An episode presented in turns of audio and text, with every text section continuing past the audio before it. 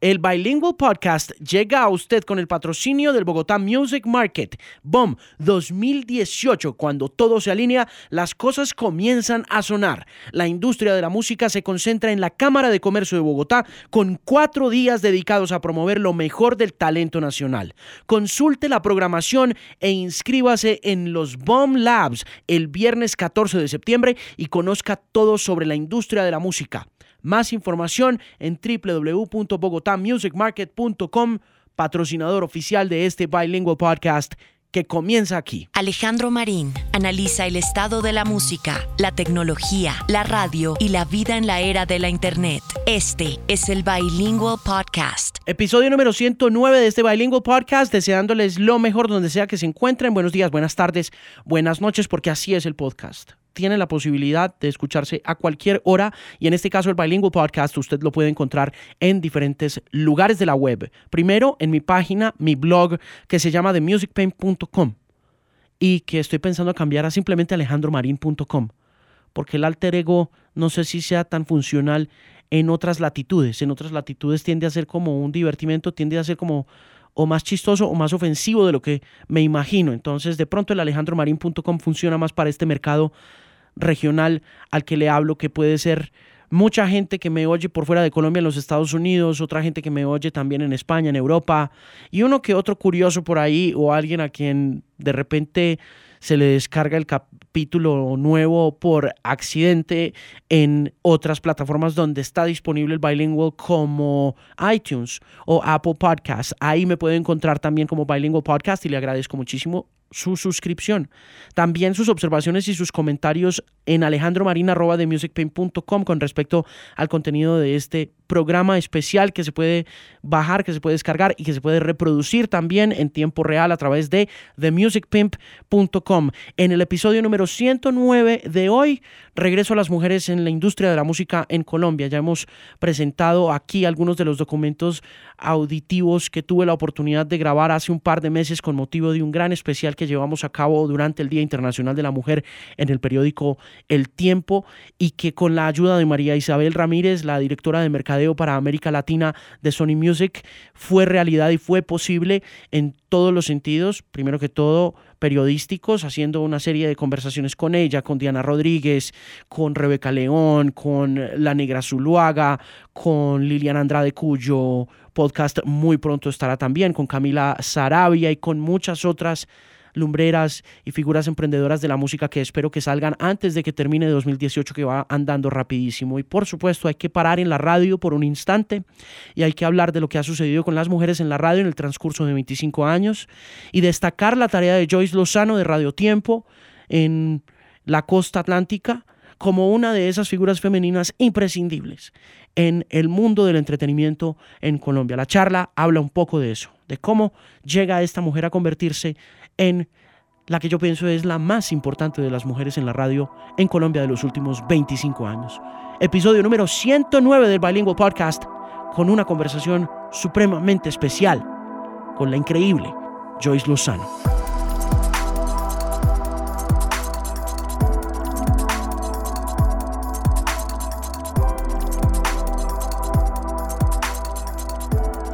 ¿Cuánto llevas en radio? Eh, ay, después vas a sacar cuentas, ¿no? Llevo 30 y, 33 años. Wow, ¿dónde comenzaste?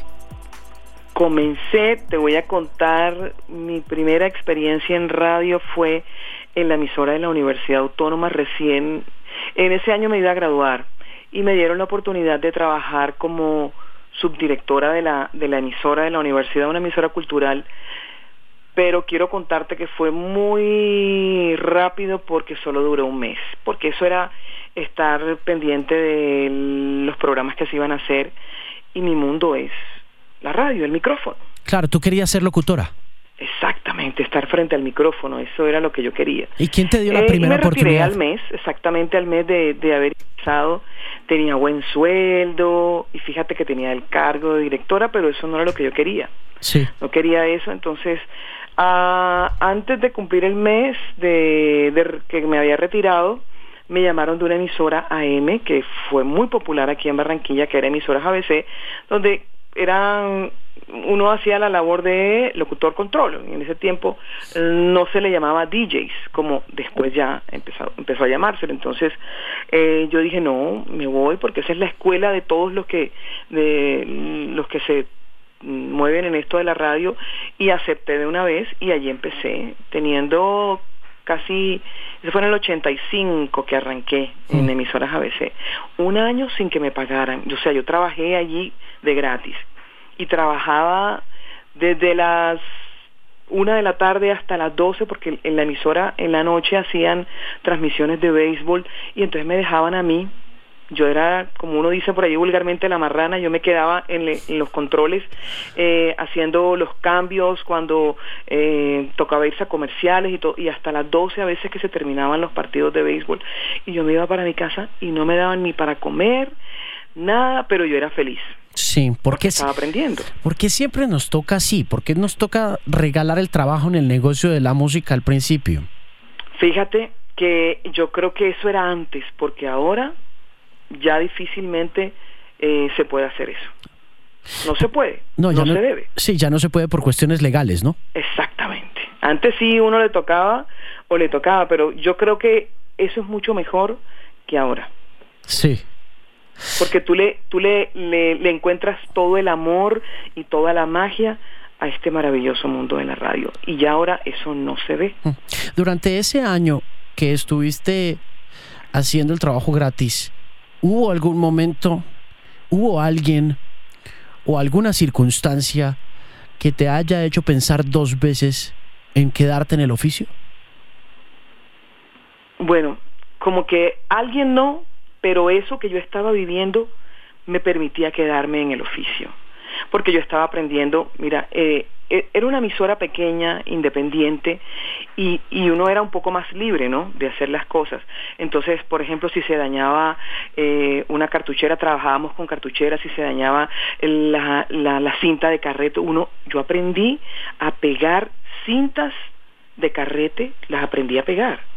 Si se reventaba, cuando uno, eh, incluso hasta eh, grabarme a mí misma, una, vez me acuerdo que se me despegó una, un cablecito en la parte de atrás de la cartuchera, yo misma lo pegué y ella salió al aire. No, yo no tuve ningún problema. Entonces, yo creo que eso que yo vivía, eso era para mí maravilloso. Estaba aprendiendo, me estaban enseñando. Hmm. Sin que existiese una persona que me dijese, haz esto así o así o asado. Ajá. No, no, no tuviste un mentor.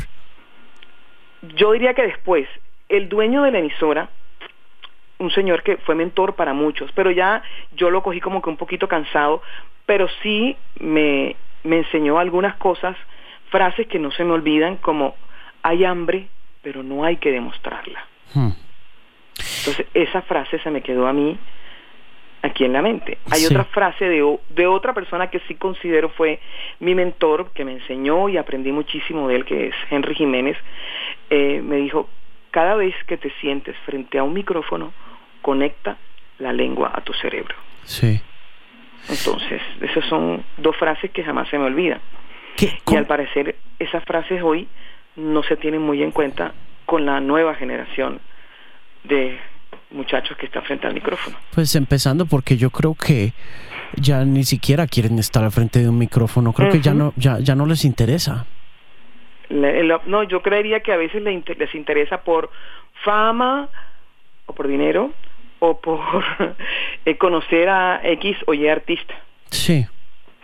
Sí, no hay, no, no hay, no quiero. No hay mística. Sí, no, no, no quiero, no quiero ser injusto con las nuevas generaciones en términos de eso, de mística, de magia, de todo eso, de lo que. No, ya eso, todo eso se perdió. De amor, de pasión, eso se perdió. Yo tengo 33 años y yo le digo a los jóvenes que trabajan conmigo cada vez que yo me siento frente al micrófono, para mí es como si fuese el primer día.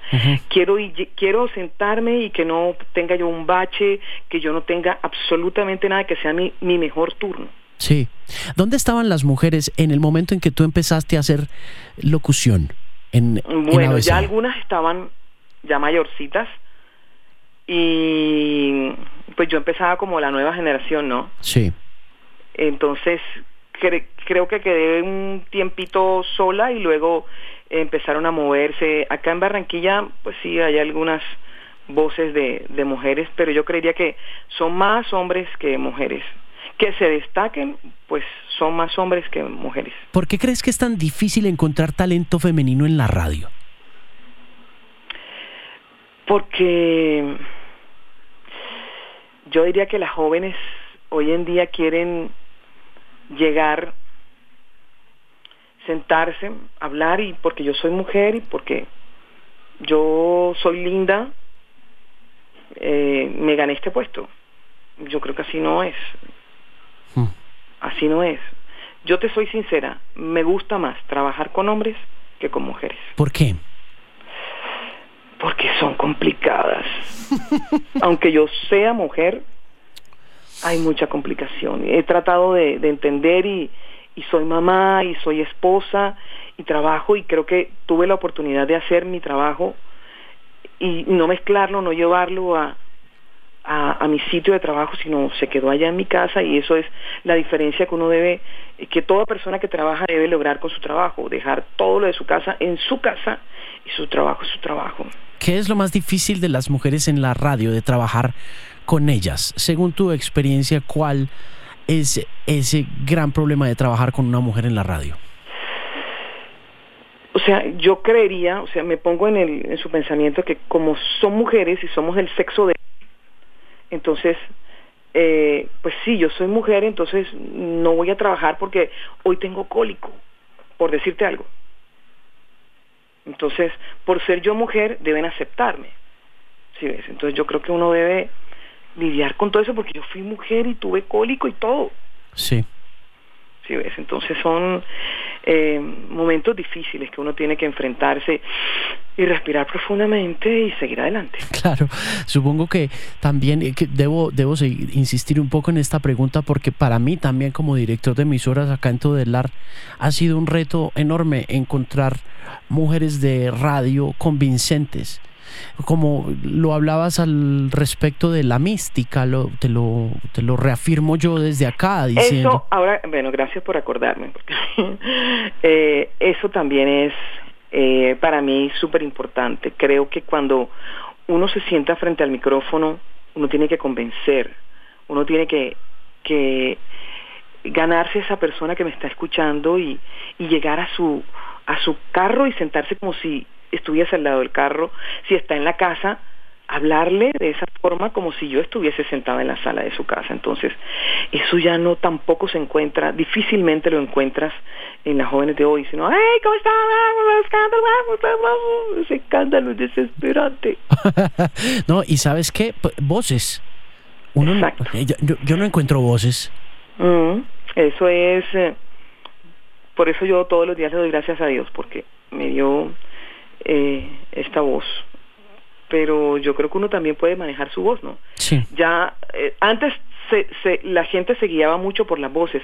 Hoy hay un compendio de, de, cositas, de características que uno tiene en cuenta, además de la voz, eh, pues todo lo que tú sabes, cómo manejas, dicción, tantas cositas, eh, pero sí, ya difícilmente tú encuentras voces bonitas. Sí, yo, yo eh, en ese sentido soy bien escuelero porque sí creo que la radio sigue siendo un medio donde la voz lo es todo, sino... Esa es la diferencia de la radio con las plataformas digitales.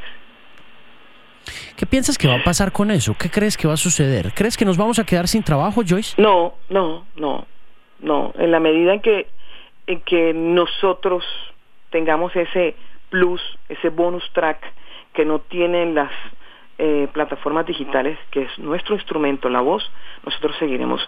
La radio no va a morir, va a existir siempre, siempre, porque por eso no es que no es que ahora la radio va a ser toda de contenido, no necesariamente. Nosotros podemos manejar canciones, podemos eh, presentar canciones y podemos ganarnos a la gente, pero tenemos un, un punto a favor que es esto, la voz esa calidez, esa inmediatez, esa compañía que no tiene la plataforma digital. ¿Cuánto tiempo llevas trabajando y dirigiendo en Barranquilla? Bueno, eh, tengo ya 33 años. Eh, dirigiendo tengo 20. Bueno, estuve 7 en Caracol con Radioactiva. ¿Cómo te fue ahí? Cuéntame esa experiencia. Fue una etapa maravillosa. Yo te digo sinceramente que todo, toda mi etapa de radio para mí ha sido En todas he ganado, en todas. En la, mi primera parte, esta que te conté, gané porque estaba empezando, luego en Oro Estéreo gané porque allí me enseñaron un montón de cosas, Luego seguí de Oro Estéreo a Radioactiva, fue fabuloso porque fue otra cosa completamente, revolucionamos la radio en Barranquilla, aunque algunos no lo reconozcan, sí se revolucionó con la forma en que hicimos DJs, tú sabes, todo lo que se trabajó con Radioactiva, em, fueron siete años maravillosos. Luego arranqué con eh, Organización Radial Olímpica hasta ahora, eso fue en el 97, ya tengo 21 años, voy a cumplir con ellos. En 1900, trabajaste hasta 1997 con Activa. ¿Qué cosas ponías con Radioactiva en Barranquilla? ¿Cómo dices? ¿Qué canciones, qué artistas ponías? Uy, nosotros tuvimos la temporada de, no se me olvida nunca que arrancamos con Alias, Ajá. Eh, Black Box. Ok. I don't know, eh, arranca toda la temporada de Gunners, Guns N' Roses, toda la, la, temporada de, del grunge. Eh, hicimos, bueno, toda la, la época de, del dance. Eh, ya tengo la, la memoria va fallándole a uno, pero toda esa temporada de eh, WhatsApp, Ten Sharp, eh, todo eso fue una maravilla de temporada que no se me olvida. Noventas. Mm, ¿Por qué, ¿por qué maravillosos. ¿por qué crees, los 80 siguen siendo mis favoritos. ¿Por qué crees que el anglo en Barranquilla, luego de que dejaste de hacer esta radio allá, desapareció? Porque te voy a contar, no creen algunos directivos en eh, esta en este género musical que no vende, entonces se van por lo más fácil. Eh, pero yo creería que cuando si tú trabajas fuertemente y si eh, los ejecutivos conocen el, el producto, lo venden porque lo venden. Hay gente que vende, como uno dice por allí vulgarmente, hasta un loco nuevo. Sí, sí. Entonces, cuando tú no conoces un producto, no puedes venderlo. Y eso nos pasa mucho en radio a nosotros, ¿no? ¿No te parece? Entonces, a veces pasa eso, que los ejecutivos eh, te van a vender y no saben vender un producto como, por ejemplo, en aquellos tiempos radioactiva, sí tuvimos, para que hicimos una un excelente trabajo, nos fue súper bien porque fue una emisora juvenil que marcó, eh, trajo un nuevo formato, eh, el programa de la locomotora, el programa de la noche, el cuarto de San Alejo, bueno, fueron tantas cosas que movieron y, y se revolucionó la ciudad con, con radioactiva. Cuando te fuiste de radioactiva, cuando te fuiste de Caracol, ¿no intentaron detenerte? No, bueno, sí te voy a decir. Sí, Tito me dijo que si me quería ir para Bogotá, pero mm, no. No me no me no quise irme para para Bogotá. ¿Por qué no te gustaba Bogotá? Ay, ya yo había tenido la experiencia con ah, eh, la superestación. Yo estuve en la superestación en el 89, que eh, fue la temporada que se iba a hacer el concierto de conciertos. Estaba en la locomotora eh, Alejandro, el Capi, eh, pero fue en el año en que mataron a, a Galán. Ok. Y eso me asustó, ¿sabes? Y me vine. ¿Te asustó la muerte de Luis Carlos Galán? O sea, todo ese caos, porque es que yo estaba en, yo sentí las ambulancias, estábamos eh, en ese tiempo con Villalobos haciéndonos como unas máscaras que íbamos a, eh, como a representar a los personajes, al, ¿cómo era que se llamaba el personaje de... de, de, Tremebunda y Fulgencio. Tremebunda y Fulgencio. Exactamente, estábamos haciéndolo eh, y nos estaban haciendo como unas máscaras en ese tiempo y entonces yo sentí que pasaron esas ambulancias allí pues, en la cuadra nosotros estábamos no me acuerdo nos estaban en el maquillaje haciéndonos y yo me asusté tanto que dije no no no no me voy let's go no jodas. Sí. Yo y no me arrepiento sabes ¿Tú hacías alguno de los personajes del, del zoológico de la mañana? No, como tal, no, no, yo no hacía ningún, pero no sé, iban a hacer como una máscara y yo estaba ahí, me estaban haciendo en aquel tiempo, mm. que estaba con Alejandro esa, ese día. ¿Cuánto tiempo estuviste en 88? No, un mes, no fue nada, un mes. Fue fuerte para mí, ¿sabes? Estaba sola, sola, me levantaba a las 4 de la mañana, 3 de la mañana, la señora donde yo estaba viviendo no encendía el calentador, me bañaba con agua helada. Horrible. llegaba, llegaba yo desde las 5, estaba en la emisora, y hasta las 5 de la tarde, 6, 7, yo vivía en Cedritos. Ajá. Y en ese tiempo quedaba, creo que en Teusaquillo, la emisora. Sí. creo que quedaban los estudios en Teusaquillo, creo. ¿Y qué hacías? ¿Qué hacías en 88? Ahí hacía locución y ahí estaba con ellos en el, en el programa en la mañana. Ok. Sí, claro. Y encima de eso, matan a Galán. ¿Te espantaron? No, es que qué espantada, ¿no? Sí, no, yo me, me vine, me vine, pero fue, no sé, asustada, no sé. Yo era más bien chica. ¿Y esa fue tu última incursión por fuera de Barranquilla? Sí, claro. ¿Tú ya... En eh, estuve en Bogotá, en, bueno, en Medellín, porque ya, ya estuve eh, como directora y asesorando eh, a- en Radio Tiempo Medellín, pero no, no, no hice, de pronto que una que otra participación, locución, pero no, eh, no como que seguido, semanas, no. Cuando llegaste a Radio Tiempo Medellín, a Radio Tiempo, a, a manejar Radio Tiempo, em, ¿cuál era la idea? ¿Qué, qué te propuso Olímpica? Bueno, yo primero estuve, aunque no me lo creas, cuando yo salí de, Caracol, yo no me retiré, yo esperé que me retiraran, porque ya tenía siete años, no me iba a retirar, entonces querían que me fuera para eh, Tropicana en ese tiempo. Yo dije que no, que no me quería ir para allá. Entonces, bueno, esperé, yo dije, no, yo espero, me, me, asesoré y me dieron, no, espera que te pasen la carta. Me pasaron mi carta, eh, al mes de haberme pasado la carta me llamó Rafa. Eh, me dijo hombre aquí est- eh, ya sé que no estás en Caracol porque yo había trabajado antes allá en en, en Olímpica. Yo estuve trabajando en, en Oro Estéreo una emisora anglo también. Es que yo a mí me encanta la música. Yo soy más anglo que que en español pero mm, he manejado eh, los dos productos y, y, y me encantan los, los dos, la verdad. Sí. Y El me encanta la salsa y me encanta una, el vallenato porque me gusta todo lo que tiene que ver con música. Creo que eso lo aprendí mucho de mi papá desde que estaba muy pequeña. Hmm.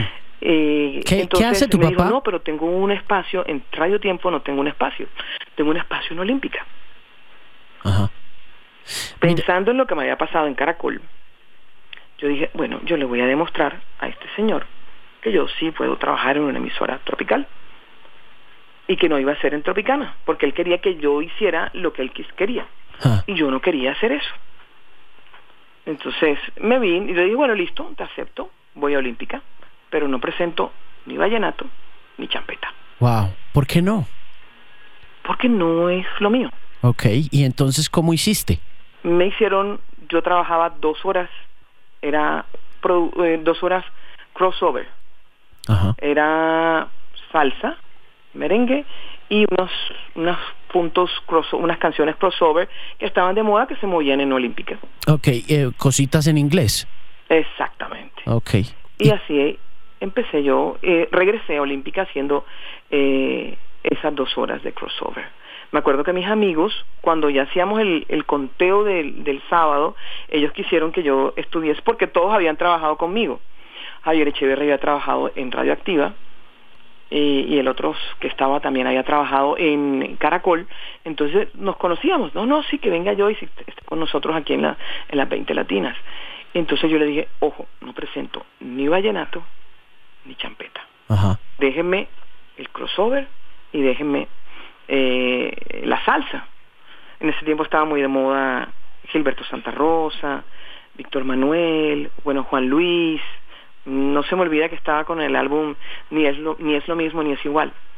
Estaba ese álbum muy de moda. Y los merengues eh, de, de costumbre, Sergio Vargas, eh, el otro, ay, bueno, se me olvidó ahora, eh, Eddie Herrera, también estaba muy de moda por esos días. Entonces, eh, ellos me hacían la maldad, me dejaban, me, me, me hacían la encerrona y me dejaban uno que otro vallenato. Entonces yo les decía, yo les decía, George Oñeito. George Oñeito, entonces eh, cuando tocaba a veces Miguel Morales, yo decía Michael Morales, les decía. Ay, entonces ellos me encerraban con Diomed Days, eh, Diomed Díaz, Days. Y así les, yo les tomaba el pelo, pero ya ellos, ya ellos sabían. ¿Y qué empezó a pasar ahí? No, pues entonces eh, ya Rafa se retiraba de Radio Tiempo y ah no empezó, la emisora llegó se, se, le cambió de formato entonces ya Rafael sabía que ya no yo no estaba dentro de ese formato entró una nueva chica a, a Olímpica y a mí me pasaron a tiempo ahí entré yo desde el 2000 a, a Radio Tiempo. Sí, pero espérame, ¿en qué año fundaron Radio Tiempo? No, Radio Tiempo tiene treinta y pico de años. Wow, y eso lo fundó Rafael Páez. Eso, eh, el señor Miguel Char Sí. con uh, Rafael no había llegado todavía. Creo que cuando él llega estaba sonando una emisora que era clásica, o sea, de música que le llamaban instrumental. Sí, música brillante y ese rollo. Exacto, instrumental. Eso fue como en el 80 y 80. Y ya en el 82 decidieron cambiarla a formato pop, balada pop. Balada pop. ¿Y se mantuvo así hasta bien entrados los 2000? No hasta ahora. Todavía, claro, sí. Tiempo sigue siendo pop, perdón. Sí, Sí, Radio Tiempo está con el, el formato de balada pop. Ahora le llaman pop. sí. Antes era balada, ahora es balada, ahora pop. ¿Te ha dado duro el reggaetón y el urban? Sí, hay que trabajarle fuertemente, seguimos peleando, pero desde que salió el urbano, eso es una lucha, ha sido fuerte para mí. ¿Qué han hecho? ¿Qué has hecho para mantenerte a flote? Eh, defiendo por sobre todas las cosas mi, mi pop. Sí, Yo soy de las que eh, dice que si somos una emisora pop, porque yo tengo que irme al urbano. Si yo soy una emisora pop, para eso existen los géneros musicales. Para eso yo mm, siempre he sabido que tú encuentras emisoras country, emisoras eh, rock, emisoras pop, emisoras eh, latin, todo eso. O sea, son géneros musicales y por eso tenemos que eh, respetar eso. Si yo soy crossover, bueno, vaya y vuelva, listo, no hay ningún problema. ¿Por qué la urbana no, no me suena una balada? Porque es urbana. sí. Entonces, eh, eh, yo soy de las que defiendo eso y cuando algunos artistas pop me sacan versiones eh, reggaetón, pues a veces me ha tocado lastimosamente no, no sonarlas. ¿Qué haces con un piso 21, por ejemplo? ¿Lo pones o no? Mm, No lo sueno, Ok. no lo sueno. Mm. Porque hay un producto que tiene muchos años, que eh, un producto como el mío, que es Radio Tiempo Barranquilla. De pronto hay algunas Radio Tiempo que son más nuevas. Sí. De pronto pueden meterse dentro de ese camino. Pero nosotros que tenemos ya treinta y tantos años, eh, me gusta respetar esa generación que comenzó con Radio Tiempo. Claro. Cuando empezaste en el 2000, empezaste locutando, empezaste de disc jockey y Rafael... sí, Sa- de disc jockey y yo estaba de coordinadora en la emisora. Ya después sí me dieron, como a los cinco años me dieron el cargo en Radio Tiempo. mientras fuiste coordinadora, eh, ¿fuiste de todas maneras la que estuvo al frente del tema porque Rafael se fue o tenías a alguien ahí a cargo? No, porque Rafa se fue. Rafa, él se había, no, no se fue de, de la empresa, se retiró de la radio. Sí. Se retiró de la radio, pero él seguía siendo el director de Radio Tiempo. Mm. ¿Por qué no te retiraste tú, siguiendo las huellas de, de Rafael? Mm, No, porque yo, este es mi mundo. Sí. De hecho, eh, él hace unos seis años me hizo la propuesta de ser la coordinadora nacional de Radio Tiempo. Sí, Pero para eso tengo que dejar los el micrófonos. micrófono. Yo le dije, no, muy bonita tu propuesta, me parece interesante, pero sabes que mi mundo es la radio. ¿Nunca pensaste en volverte una administrativa? No, no es mi mundo. Mm. Mi mundo es la radio. El estar, el hecho de estar frente al micrófono, eso es para mí especial. Sí. Para algunos es difícil eso, ¿no? Sí, pero yo creo que Dios me dio esta voz. Sí. Si la tengo, la he cuidado, eh, y, y es lo que me gusta, pues entonces me quedo con eso. ¿Para qué me voy a ir de administrativa, a sentarme detrás de un escritorio, a malgastarme la vida, porque ahí te malgastas la vida, eh, tratando de eh, estar con uno, dos, tres, cuatro, cinco, seis o siete, algunos con quince y con veinte, que te dicen, sí, sí, yo voy a hacer esto y cuando das la vuelta, mm, va a joderlo. Sí. Hago lo que yo quiero. Mira, y pero eso igual no te ha tocado lidiarlo durante toda la vida luego de volverte directora? Sí, son los hijos que uno no tiene. los hijos que uno no parió, como dice uno vulgarmente. ¿Qué? En realidad se convierten en unos hijos. Y, y es duro, ¿sabes? Sí. Es duro, duro, duro, duro. ¿Cómo has hecho para mantenerte ahí en ese equilibrio de ser un talento de radio al aire y estar administrando una marca tradicional y tan importante para ese grupo como Radio Tiempo Barranquilla y sacarla adelante independientemente de las diferencias y las complicaciones que implica tener que lidiar con vendedores y con administradores? Bueno, yo creo que eso, haciendo uno un, un, buen trabajo demostrando que uno tiene un maravilloso, un buen producto que los, por ejemplo, los ejecutivos pueden vender perfectamente. Y en la parte administrativa uno, pues yo al máximo trato de, de cumplir con todas esas normas y esos estatutos que te dan a ti en la parte administrativa al máximo de llevar de uno, y sobre todo cuando uno se aplica lo de ISO 9000 ah, y eso a mí me, da, me ha dado pero mejor dicho súper duro pero uno tiene que cumplir. Yo soy de las que de pronto me demoro un poquito, pero cumplo. Y le digo a la niña, por ejemplo, a la parte de recursos humanos, recuérdame que tengo que llenar toda esa parte que las preguntas y hay unas cositas, unas, unas encuestas que uno tiene que llenar ahí cada seis, cada tres meses para lo de ISO 9000. No, no hay ningún problema, yo te las lleno y ellas me ayudan y todo, pero yo cumplo, eso sí. En la parte administrativa soy súper. Ok, y en el tema ventas y mercadeo, ¿te has tenido bueno, que... Ventas, mercadeo también, al máximo que yo le pueda colaborar a un ejecutivo, porque eso es su trabajo, el ejecutivo me vende, y en la medida que yo venda, eh, soy, o sea, eh, gana la empresa, gano Sí. yo, y está feliz mi, mi jefe, y está todo el mundo feliz. Entonces, eso es un jueguito, es un círculo vicioso que uno tiene que, que cumplirlo. Yo no, no, que si tú vendes, tú, tú verás a ver cómo me venden, no, no. Yo en lo que le pueda cumplir al ejecutivo y si ellos me llaman, me dicen, mira, yo tal cosa, no, listo, no hay ningún problema, esto, lo otro, mira que necesito una encuesta, para un, una, un free press para tal hora, listo, perfecto, ahí está, lo hacemos a tal hora. Eso sí que trato de guardar algunas horas que son súper para mí el, el, el, programa de los clásicos que yo hago de 8 a 10 es una franja que no me gusta que de pronto le pongan free press uh -huh. o la, la llenen de, de, de, muchas secciones. Venden lo que tengan que vender, pero tampoco como que acumular, porque entonces es una de las franjas eh, mejor que mejor pun, eh, puntea en, la, en, los ratings, entonces vamos a, a llenarlos para que se se, se, se, dañe. Entonces, uno trata de ser equilibrado y hablar con el ejecutivo, no, mejor esta hora, es mucho mejor. Tata. Ahí uno, hmm. uno sobrelleva. Creo que por el hecho de ser mujer eh, soy un poquito más sutil. Sí. ¿Cuáles, eh, ¿Cuáles son los artistas que están donde están gracias a ti?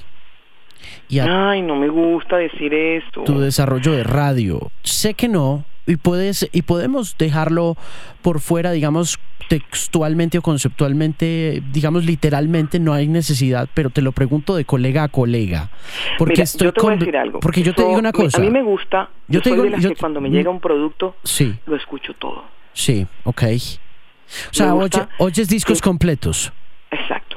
Yo todavía escucho un CD completo. Me llegó el CD por ejemplo Pablo Alborán, uh -huh. yo cojo el CD porque me gusta el CD y se, se, está perdiendo esa esa esa magia de que uno como persona de radio tener el CD en las manos. Ahora te mandan vía mail, ahí en tu mail está la nueva canción de Ventino, por decirte algo. Sí. Cuando tú vas a hacer el programa de radio, el programa de los sábados, donde presentas las novedades y todo lo demás, se te olvida que tienes a Ventino en tu mail. Mientras que si tú tienes a Aventino en un CD, así sea un single, tú los, los coges el jueves o el viernes, que generalmente hago eso. Aquí está lo nuevo del CD, Pablo Alvarán, Laura Pausini, tan, tan, tan, y lo metes ahí, chum, listo. Y ya tú tienes tus, tu pilita de CDs, eh, y, y, con eso vas, vas presentando. No importa que lo busques en Díselo, pero lo tienes allí. Vuelvo, Entonces, y, vuelvo y te pregunto, eh, es porque a mí me ha pasado, a ver, Y no es una cuestión de ego, sino una cuestión de autoconocimiento del desarrollo de un formato y del éxito de un formato, como ha sido el desarrollo y el éxito de tu formato a partir del oído que tienes para la música. A mí me ha pasado en el transcurso de ocho años trabajando con Teodelar que sé muy bien quiénes son esos artistas que primero llegaron acá y que después se hicieron exitosos o famosos o se ganaron un Grammy. Te, puedo, te puedo mencionar, no sé, a los Petit Felas que vinieron acá primero. Y ya, y ya después empezaron a sonar en otra parte o lo que sea. O Messier Periné, que sonaron acá primero en, en, términos de radio comercial. Creo que mi pregunta es esa, a comienzos de los 2000. Eh, ¿Cuáles son esos artistas que tú sabes que fuiste la primera en abrir la puerta y en abrir también la radio para ellos? Bueno, con Andrés Cepeda te voy a decir que Radio Tiempo, no, no, no puedo decir que Joyce, porque en aquel tiempo cuando Andrés arranca, que fue cuando ya yo llego en el 2000, Andrés eh, ya estaba desarrolladito con Radio Tiempo. Pero de un artista que no estando yo en Radio Tiempo, pero sí sé que lo recomendé porque yo le dije a Rafa, Rafa, este artista está de moda, está eh, impactando fuertemente. En aquel tiempo estaba Luis Fonsi, sonando, eh, apenas arrancaba con Imagíname sin ti. Y entonces Radio Tiempo empezó a trabajar a Luis Fonsi. Eh, Cabas fue un artista que eh, arrancó con, con Radio Tiempo y me acuerdo cuando Cabas estuvo de, llegó a promocionar su disco, Alberto Plaza lo defendí muchísimo porque me pareció un artista, Marco que lo amo con mi alma y lo defendí hasta más no poder. Eh, de los colombianos, de que lo amo también muchísimo, eh, Santiago Cruz, lo he acompañado en toda su, en toda su carrera de los eh, otros internacionales que estaban sonando en aquel tiempo y todavía en Radio Tiempo no, eh, que fue Color Esperanza. Bueno, ya no, ya Diego Torres venía desarrollado con eh, canciones como Sé que ya no volverás, pero en aquel tiempo volvió y explotó con Color Esperanza. Diego Torres, ¿quién más de nuestros artistas así, de los que yo quiero mucho, de los con mucho afecto? Bueno, Lucas. Lucas Arnau también, le hemos dado un apoyo fuertemente. Sí. Oye, em, cuando has tenido que defender, por ejemplo, a Alberto, Alberto Plaza, eh, ¿qué tienes que hacer? Cuando, llegas a proponer un artista nuevo, o cuando te sientas a decir, hey, esta es una apuesta desde mi criterio editorial, desde mi criterio musical, ¿qué obstáculos enfrentas? Bueno, yo creo que cuando uno encuentra una canción que le haga erizar, porque yo soy de las que me erizo todavía cuando escucho una buena canción. Si esa canción me eriza, si esa canción en la primera sonada se me queda en mi oído, yo digo, esto puede funcionar. Esto puede funcionar. De los muchachos de ahora también que están sonando, eh, que les doy todo mi apoyo a los pelados de Mojito Light también. Los pelados de Mojito Light.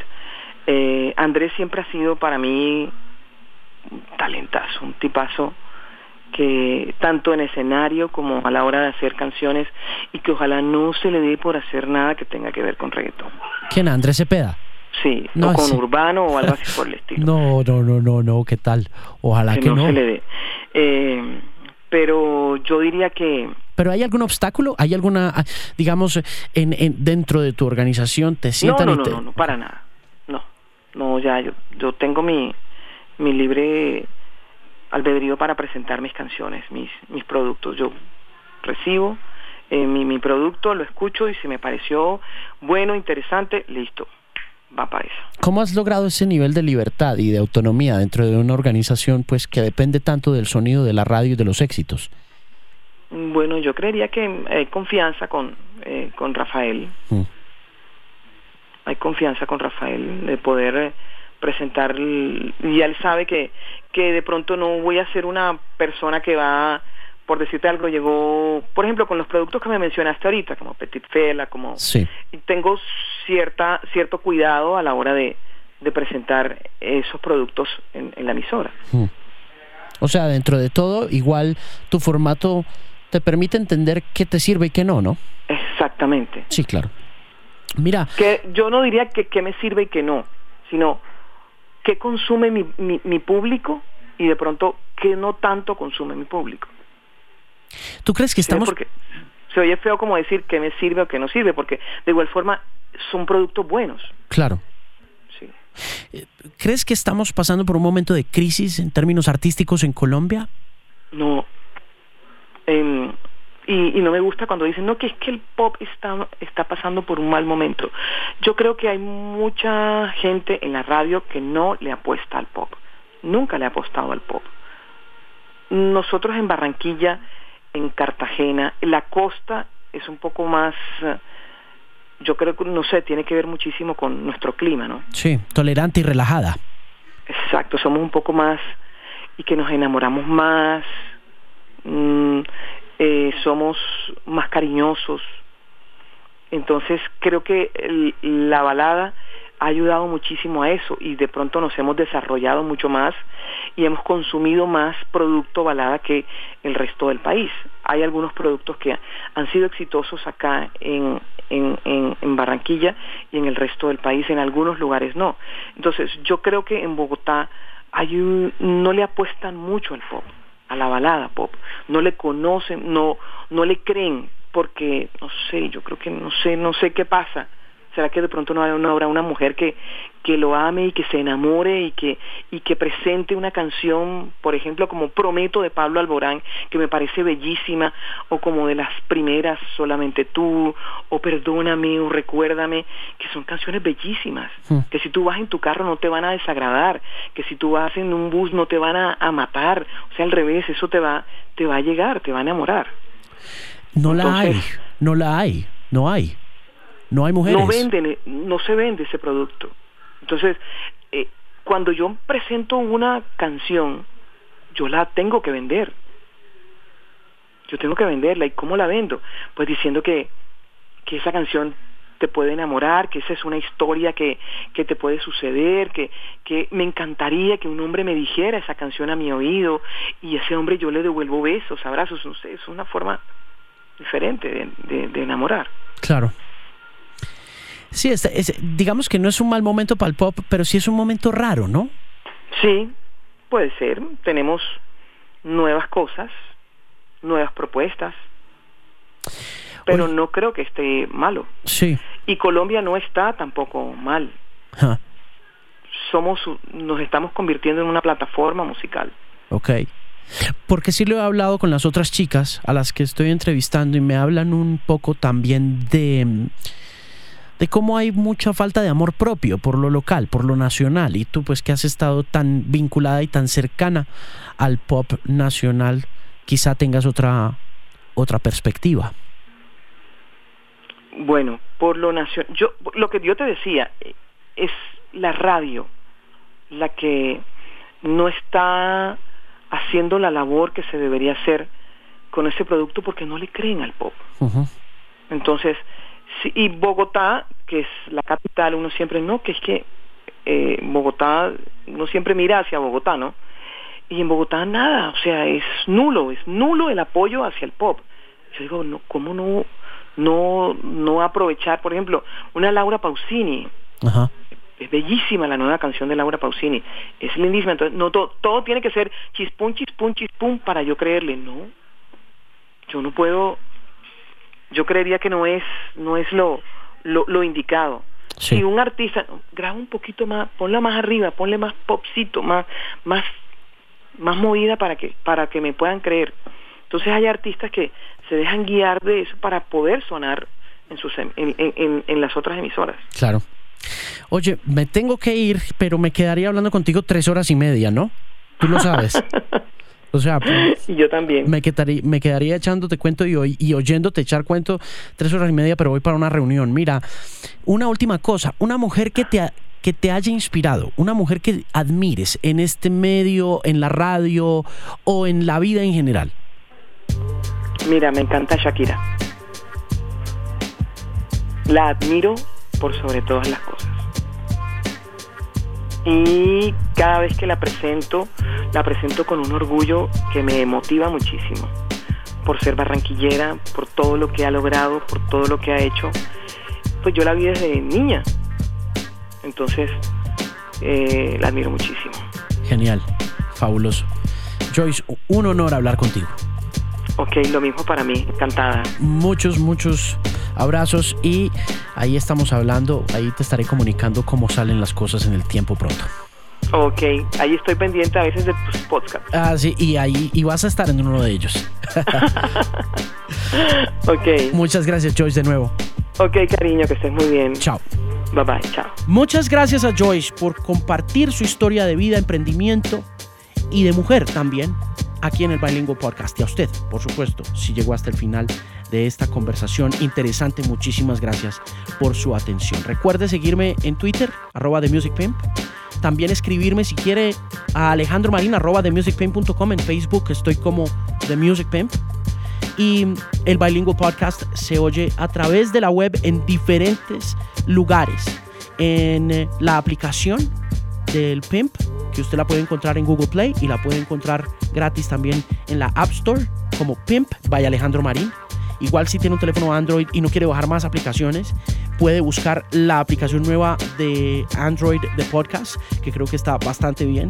Si está en iPhone, puede buscarme como Bilingual Podcast con Alejandro Marín o simplemente Alejandro Marín o simplemente Bilingual Podcast en Apple Podcast. Y si llega hasta allá, lo invito a que se suscriba. También estoy en otras plataformas como Stitcher y como TuneIn. Son fáciles de encontrar los episodios y estoy pendiente siempre de todos sus comentarios y de todas sus observaciones con respecto al podcast, que es patrocinado por el BOM, Bogotá Music Market. Cuando todo se alinea, las cosas comienzan a sonar en esta plataforma, el Bogotá Music Market 2018. La industria de la música se concentra en la Cámara de Comercio de Bogotá con cuatro días dedicados a promover lo mejor del talento nacional. Así que consulte la programación e inscríbase en los laboratorios del BOM, en los BOM Labs, el viernes 14 de septiembre para que conozca todo sobre la industria de la música. Toda la información la va a encontrar en bogotamusicmarket.com y todos los comentarios, inquietudes y podcasts de este programa puntual los puede encontrar en themusicpimp.com, una voz confiable en la música.